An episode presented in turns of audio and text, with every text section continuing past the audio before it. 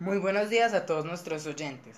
Hoy nos acompaña la practicante de licenciatura en educación básica primaria de la Universidad Tecnológica de Pereira, Valentina Salazar Arboleda. Hola Valentina, ¿cómo estás? Hola Esteban, muy bien, gracias. Me alegra mucho estar compartiendo hoy este espacio con ustedes. ¿Qué tal si para empezar nos cuentas un poco sobre el tema que vas a hablar hoy? Y lo que opinas sobre el rol que debe desempeñar un docente. Bueno, Esteban, la educación nace cuando la humanidad nace y esta se renueva cada día a medida de que los procesos avanzan. Le permite al ser humano miles de cosas, una de ellas mirar una perspectiva distinta de su mundo y del mundo en general. Le permite cambiar, crecer y mejorar. Hay algo usual en el ser humano y es que jamás para de avanzar, siempre está buscando formas nuevas de innovar cualquier tipo de cosa que tenga que ver con la vida diaria, para no sentirse eh, en una rutina, etc. Entonces, esto se puede evidenciar en la educación y uno de los ejemplos más palpables es cómo se tomaba la educación décadas antes y cómo se toma ahora. Por ejemplo, antes se tomaba al niño como una tabula rasa y al docente eh, se tomaba como que era solo un transmisor de conocimientos. Luego eh, había una educación tradicional que era muy parecida a esta, pero había mejorado un poco. Y vemos que ahora hay miles de formas eh, en las que el docente puede educar a su estudiante sin hacerlo opresoramente. El día de hoy vamos a hablar un poco acerca de la educación formal en los niveles de básica primaria y su promotor más importante, el docente.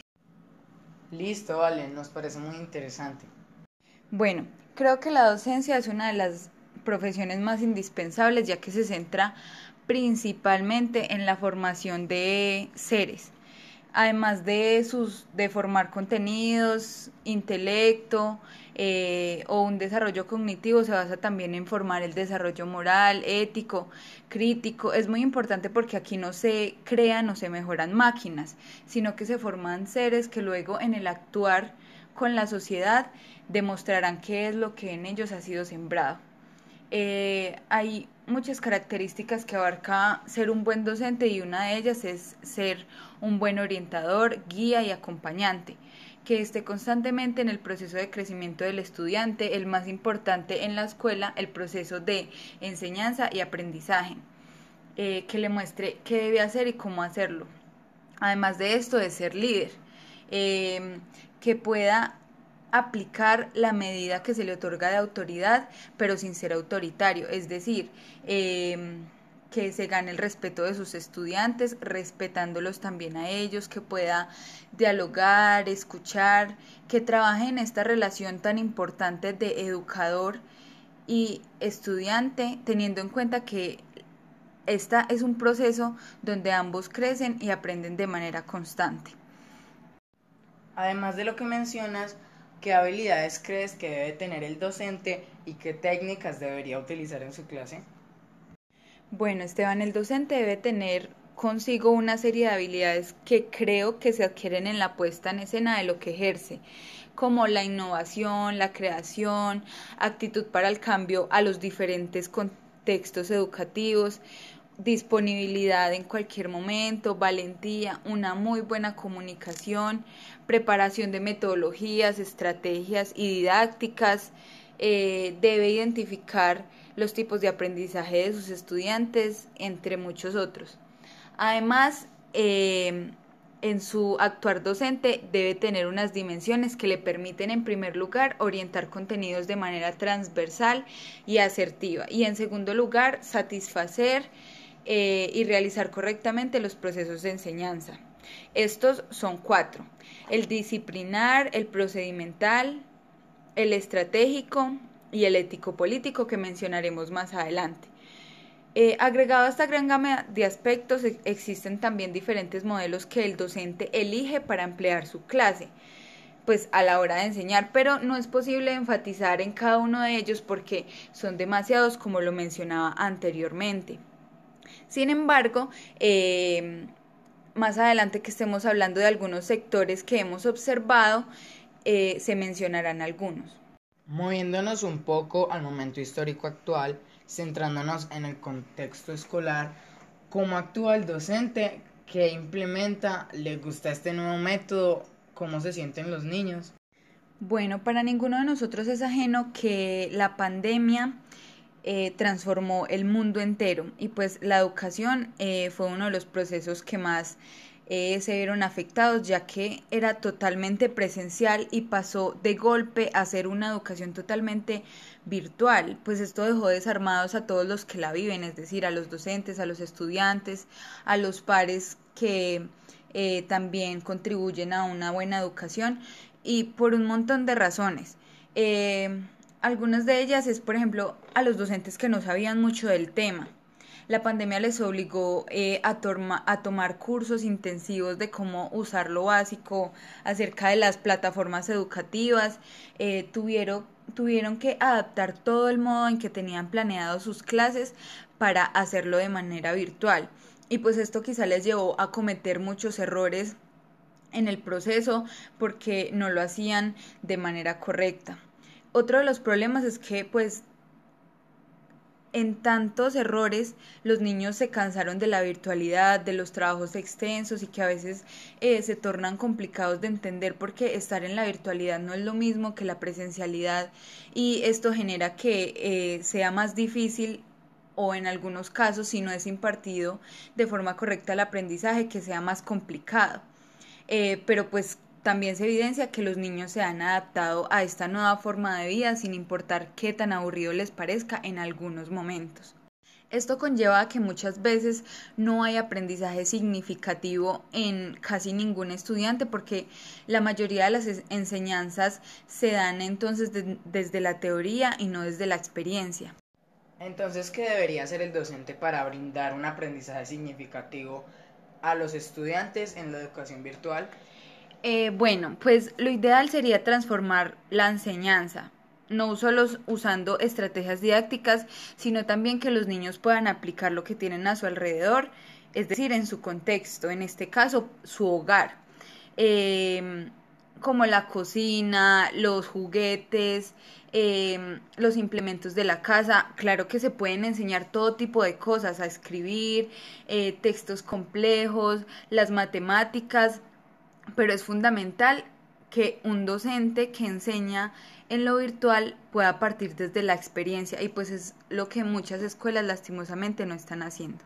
Igual pues no hay que generalizar en ningún momento porque hay docentes que han logrado eh, transformar sus enseñanzas para que los niños puedan aprender de manera significativa en el aula. Pero pues ojalá que lo de los contenidos fuera solo eh, lo que importa en la educación virtual. Mm, es entendible. Además del proceso de aprendizaje, ¿qué otro aspecto influye? Antes del intelecto debe estar lo que siente el maestro y el estudiante estando en casa. En este caso sería el bienestar y la salud mental. En el tiempo de pandemia creo que el rol docente es proporcionar de manera asertiva la salud mental de sus estudiantes o por lo menos contribuir a una mejora de su bienestar individual y de su ambiente social cercano. Ah, a lo que te refieres es a lo que pasa con la vida moral de cada niño, con lo que sienten, con lo que les genera el estrés, la ansiedad y la depresión. Claro, Esteban, es justamente eso. Ok, entonces, ¿qué es lo que debe hacer el docente para evitar este tipo de acciones en sus estudiantes? El acompañamiento que un docente puede brindarle a sus estudiantes es uno de los factores más importantes en este tiempo. Eh, no todo basado en el intelecto, pero sí al momento de impartir las clases pueden preguntarle a los niños como qué quedó claro, en qué aspecto se generó duda, si el tema está o no complejo eh, si hay demasiadas tareas y demás factores por el estilo y otras cosas como que eh, cómo están los recursos para la educación virtual en su casa, qué acompañamientos tienen, hacer una llamada, enviar un correo, eh, quizá comprometa mucho más de la vida del docente, pero es necesario para que haya un correcto proceso de enseñanza y aprendizaje. En cuanto a las observaciones que ha tenido la oportunidad de presenciar, ¿qué saberes previos tenía? ¿Qué pudo presenciar? ¿Y qué visiones tiene acerca de estos contextos educativos? Tuve la oportunidad de evidenciar una entrevista a docentes en el sector rural, donde el modelo educativo que se emplea en estos contextos es el de la escuela nueva como, usando como uno de sus métodos el aula multigrado. También consideran la educación como un proceso social que se centra en preparar a los estudiantes para que vivan en sociedad. Desde esto, el docente debe plantear los contenidos completamente ajustados al contexto, partiendo de los intereses, las experiencias y las necesidades de los niños. Todas las áreas se enseñan distinto y hay algunos eh, colegios rurales que se centran en las unidades productoras como la agricultura y la ganadería para enseñar ya que todo es totalmente ajustado a vivir en sociedad.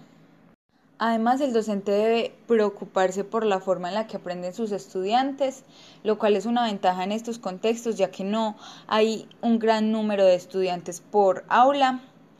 Eh, y pues debe preocuparse por esto porque son niños de distintas edades y ser flexible en su currículo, en sus horarios, en los contenidos, en las actividades, entrega de tareas y trabajos, porque eh, la enseñanza de la educación aquí es muy distinta a la que se da en otros contextos.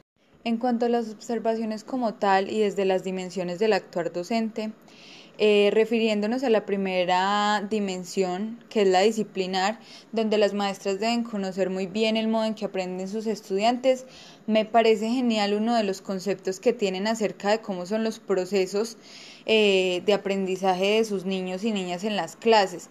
Ellos manifiestan que hay que ir despacio con los niños, que los niños tienen distintas formas de aprender dependiendo cuál sea su método. Además de esto, eh, le dan crédito también al proceso de andamiaje donde los niños mayores ayudan a los niños menores a adquirir el aprendizaje. Me parece genial eh, cómo pueden conocer a sus estudiantes para saber con qué método les es más fácil acercarse al conocimiento. Y es uno de los factores que me gustaría aprender cuando me muevan alguno de estos contextos en alguno de estos contextos, que a través de las equivocaciones y nuevos retos que trae la educación inmersa, eh, yo pueda aprovechar ese tipo de cosas para que mis estudiantes puedan aprender.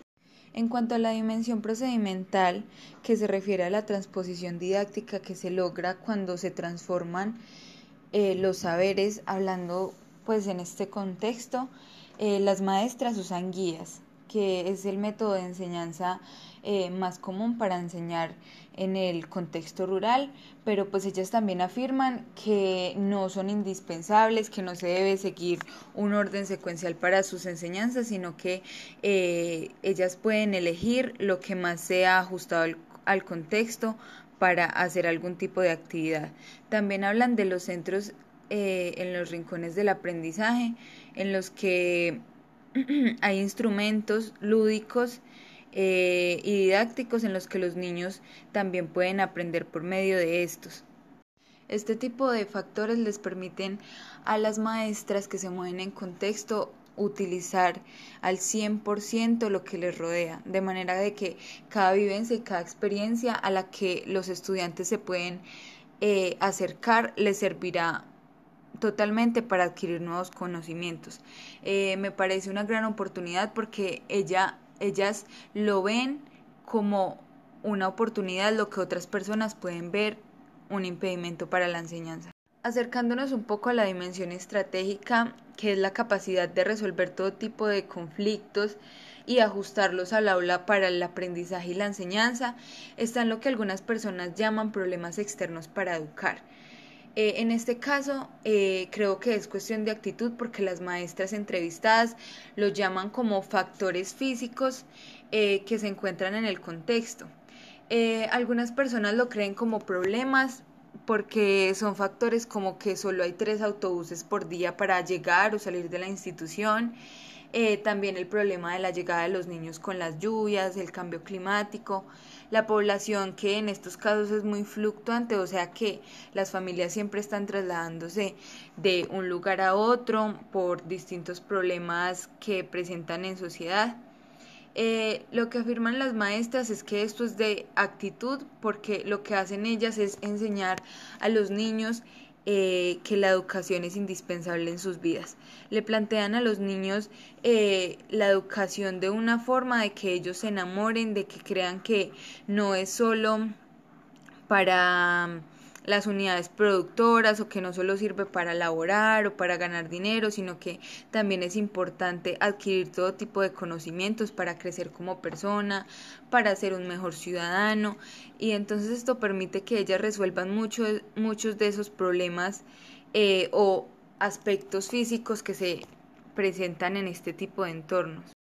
Por último, eh, está la dimensión ético-política, donde el actuar docente eh, debe ser crítico, donde él debe tener en cuenta que el comportamiento como formador que tiene puede influir en la sociedad y en, sus estudiantes. Entonces, en este contexto se presentan situaciones como, por ejemplo, eh, que los niños viven distintas problemáticas sociales, eh, no sé, como abandono, abuso sexual, entonces lo que debe hacer el docente y lo que manifiestan las docentes entrevistadas en estos contextos es que ellas ayudan hasta donde las reglas y, su, y sus competencias les permiten ayudar. Entonces está el carácter eh, que ponen cuando dicen hasta este momento puedo ayudar, ya luego eh, debes seguir tú solo y ese tipo de cosas eh, se tornan muy complicadas en algunos contextos porque el maestro puede empezar a entregar su vida, no solo em, su intelecto o su ayuda como docente, sino también comprometer a su familia y otros factores y por esto es importante que eh, este tipo de acciones de decir no o decir accedo a ayudar eh, sean evidenciadas. En cuanto a estos contextos, la docencia ha sido eh, demasiado por debajeada, ya que eh, dicen que la ruralidad no es respaldada, que no hay muchos recursos para educar, que la lejanía, que las familias y que los estudiantes comprometen muchos más eh, aspectos de la vida que la educación en otros contextos, pero escuchar a este tipo de personas hablar acerca del sector en que se mueven, que es el sector rural en este momento, eh, es muy emotivo y hace que un docente practicante como lo soy yo eh, se enamore y quiera trabajar em, en estos contextos. Me gustaría hacerlo y me gustaría, eh, además de este, conocer muchos otros, pero este en específico es muy, muy retante muy retante, perdón, eh, porque requiere mucho compromiso, mucha entrega, por ejemplo, lo de eh, movilizarse, hay que estar y permanecer en el establecimiento educativo, pero también se encuentran en el aspectos muy emotivos como la cercanía que se puede tener con los niños, al ser tan pocos en el salón de clase, la oportunidad de conocerlos. Me gustaría trabajar en estos aspectos porque también se pueden crear relaciones buenas eh, siendo líder de la comunidad, es decir, con los padres y con las familias de los niños que tengo a cargo, eh, porque pues el líder de comunidad y los padres se vuelven uno solo trabajando en crecimiento eh, por la educación de los estudiantes.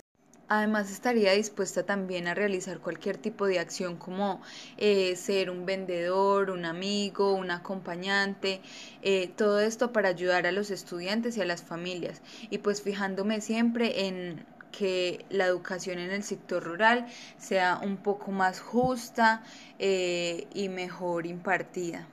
La forma en que hablas sobre este contexto es muy atrayente. ¿Qué otros contextos has tenido la oportunidad de experimentar? Bueno, Esteban, hubo otra ocasión en donde tuve la oportunidad de evidenciar una observación a una clase de grado cuarto en el sector urbano público, en la institución educativa Alfonso Jaramillo Gutiérrez, donde eh, habían aproximadamente 12 a 15 niños en la clase. Eh, en esta clase pasaron muchas cosas al inicio, como que la maestra llegó tarde, los niños se preguntaban por qué ella no, no llegaba, porque habían tan pocos, eh, también se mostraban empáticos preguntándoles a sus compañeros cómo estaban y qué pensaban de qué acerca de qué había pasado con la maestra y etcétera cosas, pero eh, enfatizándonos en las dimensiones del actuar docente. En cuanto a la dimensión disciplinar, la docente comparte el conocimiento teórico, que en este caso fueron las fracciones heterogéneas, pero para ello usa distintas formas en las que cree que sus estudiantes pueden aprender mejor esta materia. Ella quizá ya ha vivido un proceso con sus estudiantes y sabe que el área de matemáticas, que es la que se evidencia en la clase, la aprenden mejor desde la práctica. Y por eso, para enseñarles las fracciones heterogéneas, les pide que hagan un ejercicio muy ajustado al contexto, como lo hablábamos al inicio de esta corta entrevista, eh, donde les pide a ellos que elijan alimentos que tienen en sus casas, sus alimentos favoritos, y que con ellos construyan fracciones. Los niños traen pan, queso, salchichas, fomentando por medio de esto la motivación por hacer el ejercicio, ya que si los niños hacían la fracción correctamente, pues podían comerse lo que habían construido y pues siendo los niños y su comida favorita es una forma de motivar el aprendizaje conduciendo así a, otra, a otras de las dimensiones, que serían como la procedimental y la estratégica, ya que en esta clase todas estaban entrelazadas. Estas se cumplen al evidenciar este tipo de estrategias y actividades que son transposiciones didácticas al momento de la enseñanza, porque pues demuestran que el proceso de enseñanza y aprendizaje es cambiante de acuerdo al contexto. Es decir, a lo que me refiero es que su clase es virtual. Sin embargo, la maestra no deja de usar los elementos que a los estudiantes le pueden eh, ayudar más en el momento de aprendizaje. Seguramente eh, en el aula de manera presencial habría usado otras distintas cosas para enseñar las fracciones, pero en este caso, como el contexto es la casa y el hogar, usa los alimentos preferidos de los niños para que puedan aprender matemáticas. Por último, la dimensión ético-política se expresa en el, en el primer momento de la clase, cuando la maestra llega tarde y se disculpa eh, porque reconoce que uno de los roles que debe cumplir como docente es dar ejemplo a sus estudiantes con la puntualidad, con el respeto. Es por esto que les explica a todos el error que había ocurrido. Entre otros comportamientos de la docente que también dependen de la dimensión ético-política. Está el buen manejo del grupo que emplea cuando le da la palabra a los niños y niñas, cuando los corrige de forma correcta sin regañarlos, sin hacerlos sentir menos que los demás, sino que demuestra que equivocarse es la entrada para el conocimiento. Eh, todo esto da ejemplo, ya que ella reconoce que su comportamiento como formadora pues influye en el aprendizaje de sus niños. Este sería otro de los contextos en los que me gustaría desempeñarme, ya que me parece muy retante eh, el poder conocer los diferentes aprendizajes que tienen los niños y de allí traer eh, transposiciones didácticas para mis clases, sin importar que sea un mismo tema, pero poder enseñarlo eh, de distintas maneras de forma en que mis estudiantes puedan aprender y adquirir conocimiento de la forma que más es posible para ellos, sin importar si en la presencialidad son de 30 a 40 niños por clase o si en la virtualidad son 15, 20 o digamos en otros contextos si son 8 o 10, sin importar de eso, eh, creo que cada contexto educativo trae distintos retos y pues uno como maestro es el que se los pone y es el que decide si los cumple o los supera y todo esto requiere reflexión, entrega. Eh, entonces eh, es muy importante el compromiso con la educación si se es docente, sin importar en qué contexto se esté ubicado. Bueno, creo que esto es todo lo que tenía para comentarles el día de hoy. Ah, bueno, Valentina. La, la verdad es que me parecieron muy interesantes sus aportes y pues esto fue todo por hoy. Muchas gracias por participar. Muchas gracias.